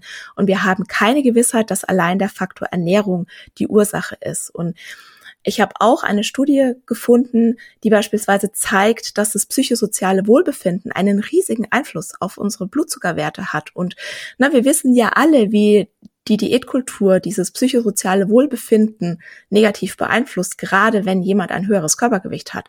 Und diese ständige Beschuldigung von mehrgewichtigen Frauen, die einen Schwangerschaftsdiabetes entwickeln, ist, du ahnst es wahrscheinlich, einfach nur eine Form der offen ausgelebten Fettfeindlichkeit. So, das ist meine Meinung. Deshalb ist es ein beschissener Rat. Und vielleicht magst du jetzt noch wissen, was du denn stattdessen tun kannst. Ja, oder wie du vielleicht auch diesem Rat entgegentrittst. Und es ist so, dass du einen Schwangerschaftsdiabetes oder auch einen Diabetes Typ 2 zum einen mit Verhaltensweisen und zum anderen mit Medikamenten positiv beeinflussen kannst und ja, unterstützen kannst, sozusagen deinen Blutzucker gut einzustellen. Und beispielsweise ist ausreichend und erholsamer Schlaf ganz wichtig, kann sehr, sehr gut beim Blutzuckermanagement helfen. Und ja, ich weiß, es ist schwierig, wenn man schon vielleicht ein Knirpschen daheim rumflitzen hat. Ja, da ist der Schlaf dann hm, vielleicht nicht so, wie er sein könnte. Aber wer kann, ne, kann darauf achten, regelmäßig und erholsam zu schlafen. Und was auch ganz wichtig ist, ist eine Regelmäßigkeit beim Essen zu haben. Und ja, auch ein regelmäßiger Kohlenhydratverzehr kann dir dabei helfen, große Blutzuckerspitzen oder Blutzuckereinbrüche zu vermeiden. Und nein, du musst nicht auf Kohlenhydrate verzichten. Es ist aber sinnvoll, die clever zu kombinieren. Also Kohlenhydrate mit Fett und Protein zu kombinieren wenn du sie verzehrst, weil das kann dann dabei helfen, den Blutzuckerspiegel konstanter zu halten. Also, keine Ahnung, wenn du jetzt vielleicht Lust auf Brezelchen hast oder so oder auf einen Apfel hast, dann könntest du zu den Brezelchen noch noch einen Käse essen oder den Apfelmus, äh, den Apfel mit ähm, ja, Mandelmus oder Erdnussbutter bestreichen. Also keine Ahnung. Na, also die, was ich damit sagen will, einfach die Kohlenhydrate nicht so isoliert zu verzehren, sondern in einem Kontext aus Fett und Protein, weil das wird dazu führen, dass du die Kohlenhydrate langsamer verdaust, dass sie langsamer ins Blut gehen, dass du keine Blutzuckerspitze kriegst und danach auch nicht so diesen Blutzuckereinbruch. Und Ballaststoffe sind meistens auch eine gute Idee, weil sie die Verdauung verlangsamen, so dass du auch weniger Blutzuckerschwankungen hast und wir hatten es ja auch gerade schon von Bewegung. Also Bewegung ist nicht nur sehr positiv, um dich mit deinem Körper zu verbinden und dein Körperbild zu verbessern, sondern es ist auch bei einem Schwangerschaftsdiabetes wirklich die absolute Geheimwaffe und es muss auch gar nicht besonders anstrengend sein oder schweißtreibend sein. Es reicht auch häufig, wenn du einfach nur spazieren gehst oder langsam Fahrrad fährst oder sanft Yoga machst. All das kann schon eine blutzuckersenkende Wirkung haben. Und was mir jetzt auch noch ganz, ganz wichtig ist, ein Schwangerschaftsdiabetes oder überhaupt Diabetes ist kein Grund, dass man aufhören müsste, Kohlenhydrate zu essen. Und es gibt noch nicht besonders viel Forschung dazu, aber die paar Studien, die es gibt, die haben gezeigt, dass eine kohlenhydratarme Ernährung bei Frauen mit Schwangerschaftsdiabetes wenig bis gar keine Auswirkungen auf den nüchtern Blutzucker oder den Schwangerschaftsausgang hatte. Selbstverständlich werde ich diese Studie auch anhängen. Und was wir aber wissen, ist, dass Restriktion zu einem diättypischen Schwarz-Weiß-Denken führt und dass sich dann Situationen ergeben können wie naja, jetzt ist es ja auch egal, was ich esse, oder ne, dass man dann den ganzen Tag verzichtet und versucht, in Anführungszeichen brav zu sein und in Anführungszeichen gut zu sein und dann kommt abends der Essanfall. Und das ist halt einfach auch mega kontraproduktiv. Und letztes Jahr am 1. Dezember kam eine Podcast-Episode zu Mythen über Diabetes und Gewicht raus. Und auch wenn es darin hauptsächlich um den Typ 2 Diabetes ging, gilt das meiste, was ich darin gesagt habe, auch analog für einen Schwangerschaftsdiabetes. Also dieser Rat abzunehmen, gerade in der Schwangerschaft, ja, da sollst du zunehmen, auch wenn du schon ein höheres Körpergewicht hast. Schwangerschaft bedeutet nicht, dass du abnehmen musst, vor allem weil ja im Fett auch Schadstoffe eingespeichert sein können, die du auch ganz sicher nicht dann im ne, über den Blutkreislauf deinem Kind geben willst. Also das ist einfach nur ein beschissener Rat und du kannst sehr, sehr, sehr viel machen, um deinen Blutzucker einzustellen. Und nein, abnehmen gehört da nicht dazu. So, jetzt habe ich mich da reingesteigert, oder? Boah, geht. Aber ich würde gerne eine Sache noch dazu sagen, die ich als Message gerade rausgehört habe und die ist, du bist eben nicht selber schuld. Das ja. hat mir gerade total gut getan, nochmal zu hören, weil ich habe ein bisschen Angst vor diesem Diabetes-Test tatsächlich, weil ich genau diese Gedanken auch habe, oh, du isst zu viel Süßigkeiten, also hast du wahrscheinlich Diabetes. Sowas, sowas bekloppt es eigentlich, eigentlich. Ne? Aber der Kern ist, ich denke, ich habe Verantwortung und bin selber schuld, weil ich nicht richtig esse, vielleicht. Ne? Und mhm. das war schön, das gerade so nochmal ganz auf den Punkt ähm, zu bringen. Ich bin nicht selber schuld. Nee, du bist nicht selber schuld. Du hast nicht diese Macht, einen Diabetes über dich zu bringen. ja? ja? Also ja, Ernährung hat einen Einfluss. Ja. Aber Genetik beispielsweise ist also da ist der Einfluss, das ein viel, viel, viel bedeutenderer Faktor als die Ernährung. Und was mir auch gerade noch einfällt, das hat mir eine Freundin letzt erzählt und da ist mir auch echt die Hutschnur hochgegangen. Die ist sehr, sehr schlank. Also die hat auch noch nie eine Diät gemacht. Und die hat in ihrer zweiten Schwangerschaft einen Diabetes, einen Schwangerschaftsdiabetes entwickelt. Und das sagt doch tatsächlich ihre Frauenärztin zu ihr. Ja, also das hätte ich jetzt bei Ihnen doch nicht erwartet. Sie sind doch schlank. Wo ich mir auch gedacht habe, so, nein, jede Frau kann Schwangerschaftsdiabetes bekommen, ganz unabhängig von der Figur. Und bei meiner Freundin ist es beispielsweise so, die haben eine Familiengeschichte mit Diabetes. Ja. Da ist die Mutter Diabetikerin und da ist ihr Risiko einfach ganz krass erhöht. Und die Fettfeindlichkeit, die schadet nicht nur dicken Menschen, sondern die schadet auch dünnen Menschen, weil sie dann sozusagen von mir erfahren hat, dass sie jetzt auch später ein höheres Risiko hat. Also wenn du einen Schwangerschaftsdiabetes entwickelt, hast du später auch ein höheres Risiko im Alter dann einen Typ 2 Diabetes zu entwickeln. Ja, das mhm. bedeutet nicht, dass du das automatisch tust. Aber dieses Risiko war ihr gar nicht bewusst, weil ne, wir denken ja alle, dicke Menschen, ja, die kriegen ja auf jeden Fall einen Diabetes und dicke Schwangere ja gleich sowieso.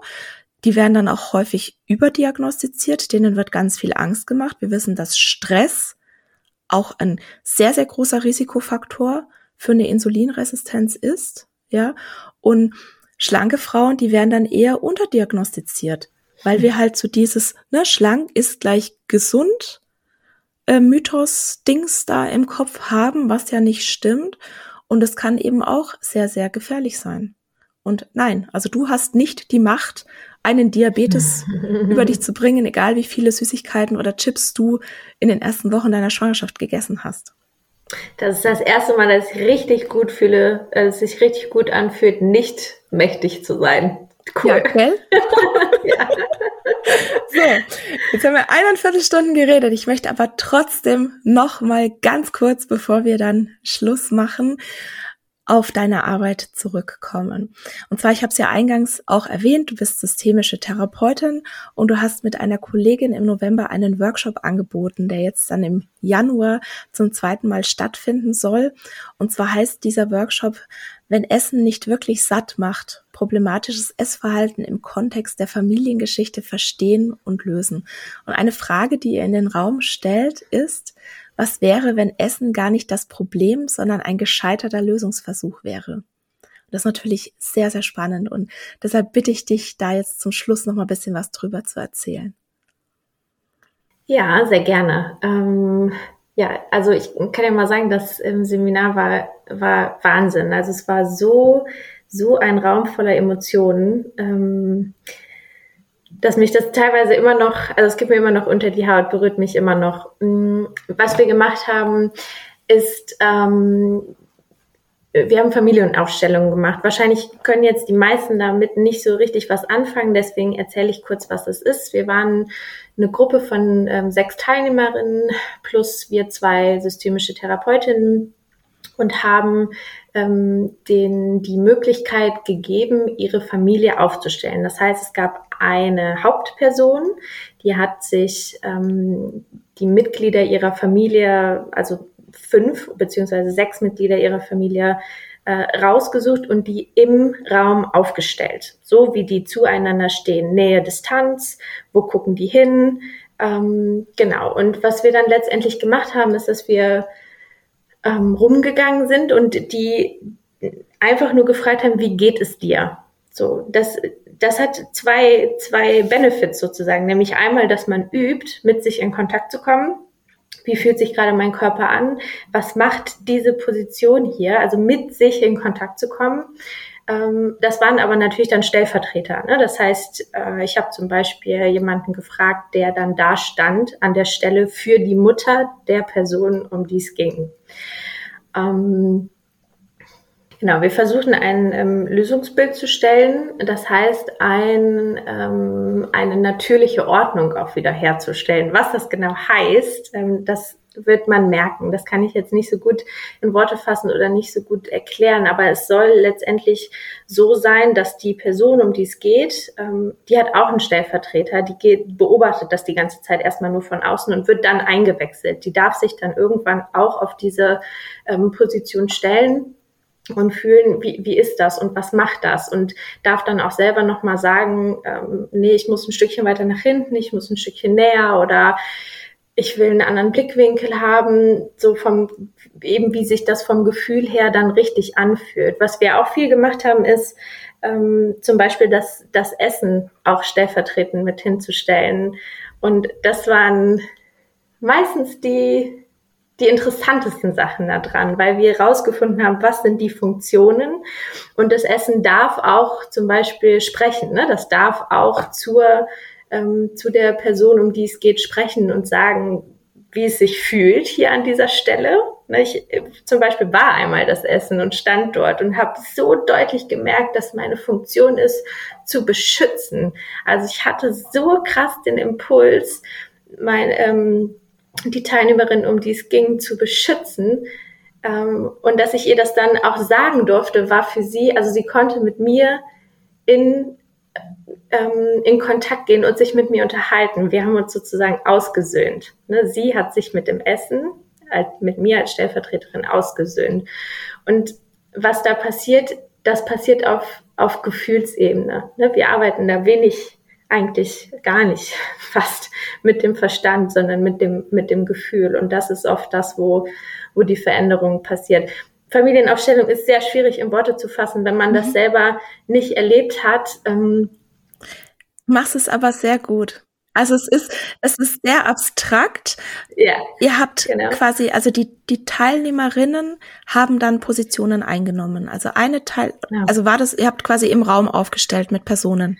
Genau. Genau. Also dann hat eine, die Teilnehmerin gesagt, ähm, da steht jetzt die, also da, das, da bin ich, da steht jetzt die Person, da steht jetzt mhm. die Person, ähm, da steht jetzt das Essen. Und dann haben sich mhm. die anderen Teilnehmerinnen auf die, auf die Position gestellt Mhm. Und dann haben die die angeguckt, weggeguckt. Genau, genau. Die Teilnehmerin hat die an diese Position geführt und dorthin gestellt und die durften sich selber nicht bewegen, sondern die Teilnehmerin hat das gemacht. Genau. genau. Das hört sich sehr, sehr abstrakt an. Also ich habe es noch nie mit ja. Personen gemacht. Ich habe es schon mal auf ah. so einem ähm, Spielbrett gemacht, mhm. dass ich meine Familie ja. aufgestellt habe. Und du musst dich da ganz krass damit auseinandersetzen, in welcher Beziehung du zu einer mhm. Person stehst oder zu, auch ne, zu einem Gegenstand. Kann ja auch, also da, da kann ja auch ein Gegenstand wie beispielsweise jetzt das Essen mit in diese Aufstellung reingehen. Und dadurch, dass du dich so damit auseinandersetzen musst, kriegst du, wie gesagt, diese Funktion raus. Und ich fand es auch immer ganz spannend zu sehen, ne, ob dich beispielsweise jemand anguckt, also ob dich auch wirklich jemand sieht oder ob dir beispielsweise jemand die kalte Schulter zeigt und was sich an der Situation verändern muss, dass diese Person sich zu dir hindreht. Also ich glaube, man kann, ich glaube, man muss es tatsächlich selbst erleben, um das wirklich zu begreifen, was das bedeutet. Und ich würde mal sagen, die Quintessenz ist, dass Essen in einem Kontext passiert. Also ich hatte letzt äh, die Cornelia Fichtel ja hier im Podcast, mhm. die hat es so schön gesagt, Essen ist eine Interaktion. Ja. Ne? Und so ja. ist es eben bei einer Essstörung auch. Eine Essstörung ist eine Interaktion mit der Umwelt, die eine gewisse Funktion hat. Und ihr helft den Teilnehmerinnen, die, sind es nur Frauen gewesen? Ähm, ja, aber es war offen ausgeschrieben. War offen ausgeschrieben, genau. Also ihr helft den TeilnehmerInnen, sich diese Funktion bewusst zu machen und auch Möglichkeiten aufzuzeigen, wie man diesen Kontext verändern kann. Damit vielleicht ja. das Essen, das mal eine Funktion hatte, die es aber eigentlich vielleicht gar nicht mehr haben müsste, sich ja. verändern kann. Ja, und vor allem in einem Rahmen, der gewichtsneutral ist. Ne? Also ich fand, das war das, was auch sehr, sehr spürbar war, dass alle diese Frauen, die da saßen, inklusive mir selber und meiner Kollegin, das so nicht kennen, weil ähm, das gibt's einfach nicht sonst. Also zumindest habe ich es noch nirgendwo gehört, dass, dass dieser Rahmen für eine Familienaufstellung, wo das Körpergewicht nicht als Problem aufgestellt wird, zum Beispiel so oder ähm, so sehr in den Fokus gerückt wird, sondern dass das Körpergewicht an sich ähm, nach hinten angestellt werden darf. So, das, das gibt's gibt's nicht so viel. Und ich glaube, wir haben es da geschafft, tatsächlich einen, einen sicheren Rahmen auch, auch zu setzen. Das war, das war schön. Ich finde das so toll. Ich krieg voll Gänsehaut, wenn du das beschreibst, weil ich glaube, wir brauchen gar nicht so sehr diese Angebote, ne? Also ja, wir brauchen schon auch diese Angebote, wie söhnst du dich mit deinem Körper aus, wie schließt du Frieden. Aber ein Angebot zu machen, wo du ja, wo du, wo du, wo du einen sicheren Ort hast, wo einfach mal dein Körpergewicht keine Rolle spielt, weil du ja irgendein anderes Problem oder irgendeine andere Herausforderung hast, an der du arbeiten willst, in so einem sicheren Rahmen. Ich glaube, wir brauchen das viel mehr. Und was ich mir wünschen würde, ist, dass alle ErnährungsberaterInnen eine systemische Haltung verinnerlichen dürften. Weil mhm. ich begegne schon sehr, sehr vielen Vorurteilen auch mhm. ne, in den Seminaren, die ich gerade besuche oder ich, ich merke auch, dass ich selber manchmal Vorurteile habe. Ja, und in diese systemische Haltung zu gehen, hilft dir aber dabei, diese Vorurteile zu erkennen und zu hinterfragen. Warum ist denn das da? Warum ist dieser Glaubenssatz da? Ne? Welche Funktion hatte, hatte der die ganze Zeit und ist der eigentlich überhaupt wahr? Also ich finde das eine ganz tolle Sache, die ihr da gemacht habt und ich hoffe, dass ihr das sehr, sehr ausbaut und noch viel, viel, viel mehr Menschen diese Möglichkeit gibt, in so einem sicheren Rahmen auch wirklich an den eigenen Themen zu arbeiten. Mit Sicherheit. Ja, jetzt wahrscheinlich erstmal ein bisschen Pause genau. dann, oder? Ja, genau. Babypause. Ich denke, genau, ab Anfang März wird es wohl erstmal bei mir eine, eine Pause geben. Ja, aber die muss man mhm. auch ganz, ganz arg genießen. Und was ich eigentlich immer so jeder Mama am liebsten mitgeben möchte, ist, bitte nimm dir nach der Geburt nicht zu viel vor. Ich habe den Fehler auch gemacht, ne? Immer, mhm. ich muss leisten, ich muss leisten. Mhm. Aber das Wochenbett, das sollte wirklich heilig sein. Und das ja. ist auch völlig wurscht, wie der Haushalt aussieht, sondern da, da geht's wirklich, und ich glaube, wir nehmen uns diese Zeit viel zu wenig, weil nach einer Geburt muss man auch heilen. Also nicht ja. nur körperlich, sondern auch emotional ist es eine ganz, ganz krasse Sache. Ja, ich hoffe, ich krieg's so hin, wie ich es mir vorgenommen habe. Ja, das wird alles total anders. Ja, Aber wahrscheinlich. Trotzdem gut. Aber trotzdem ja. gut. Lena, sag doch bitte noch, wo du zu finden bist, falls sich jemand näher mit deinen Themen oder mit dir beschäftigen möchte. Genau, also ihr könnt mich finden auf ähm, Instagram at Beratung unterstrich perspektivvoll ähm, oder auf meiner Website www.beratung-perspektivvoll.de. Ähm, ja, das sind, glaube ich, so die Ich verlinke das natürlich auch. Genau, ja, ich verlinke gern. das natürlich auch. Und Lena, ich wünsche dir eine wunderschöne Schwangerschaft, eine genussvolle Schwangerschaft mit ganz, ganz vielen schönen mhm. Momenten. Ich wünsche dir, dass du dich gut um dich selbst kümmern kannst und dass du diese Zeit unfassbar genießen kannst. Und natürlich auch die Zeit danach, wenn das Baby dann da ist. Ganz, ganz, ganz lieben Dank. dir auch alles Gute. Liebe Lena, vielen Dank für das spannende Gespräch und ja, ich glaube, das war eine längste Podcast-Episode, aber ja, also vielen, vielen Dank an alle, die jetzt noch da sind. In der nächsten Woche geht es hier im Podcast um Verzicht, Essstörungen und Gehirnfunktion. Und wir werden uns konkret mit der Frage beschäftigen, wie sich Restriktion auf den Gehirnstoffwechsel auswirkt. Also vielen Dank, falls du noch da bist. Danke, dass du uns deine Zeit geschenkt hast. Und ich freue mich, wenn du nächste Woche auch wieder dabei bist.